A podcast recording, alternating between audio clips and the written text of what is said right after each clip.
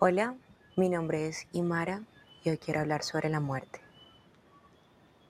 Pocos saben, pero hace una semana y media murió mi abuela paterna, la matrona, el ancla de la casa, mi mamita.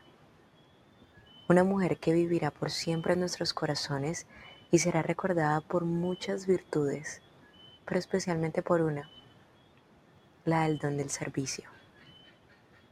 Francamente, no conozco otra persona más dadivosa y con tanto deseo de ayudar como ella. Hará falta en este plano terrenal. Sin embargo, hoy quiero compartirles mi sorpresiva serenidad ante semejante evento. Cuando tenía tan solo 11 años y medio y me creía autosuficiente y perfectamente capaz de vivir sin mi madre y sin mi padre? Sabía sin duda alguna que la muerte que más me dolería sería la de mi mamita. Ya había experimentado una pérdida, la de Mateo, mi mejor amigo. Y bueno, gracias a él y a la compañía de mi padre y de mi tía, pude, pude construir una visión completamente diferente sobre la muerte algo tan natural como la vida misma. Llegó el momento de su partida y agradezco a Dios que tuve la oportunidad de hablar con ella sobre el tema. Pero sobre todo agradezco el tiempo vivido, el tiempo compartido y el tiempo amado. Reflexiono varias cosas alrededor del tema y quisiera compartir algunas. Nadie sabe a ciencia cierta cuándo partiremos. Lo cierto es que partiremos. La vida y las personas somos prestadas. Por eso, ojalá el tiempo compartido sea un tiempo de calidad.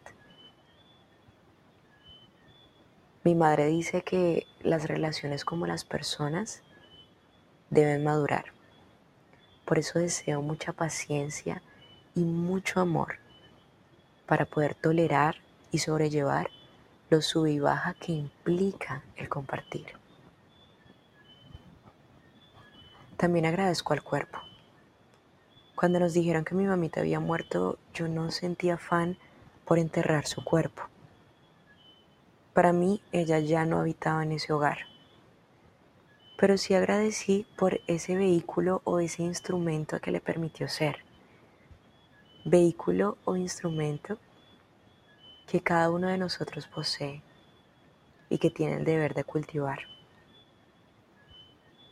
Mi mamita, aunque tenía deseos de seguir acompañando a sus hijos, a sus nietos y a su pueblo, ya se sentía cansada, agotada, adolorida, agobiada de tener que depender de fármacos y de otras personas para poder prolongar su estancia en la tierra no era una buena calidad de vida, ni para ella ni para nadie. También considero que el silencio puede ser el mejor aliado cuando se trata de manifestar la empatía ante el dolor.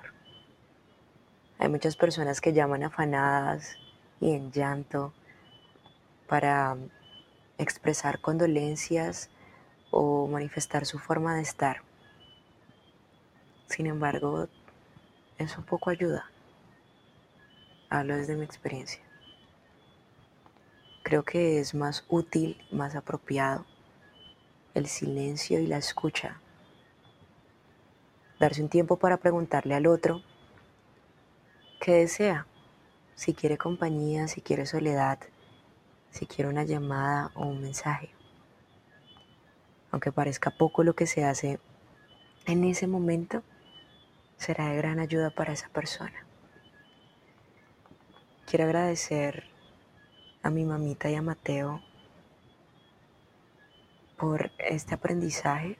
A ellos dedico este podcast porque sin duda gracias a ellos es que puedo naturalizar la muerte. Gracias a ustedes por escuchar.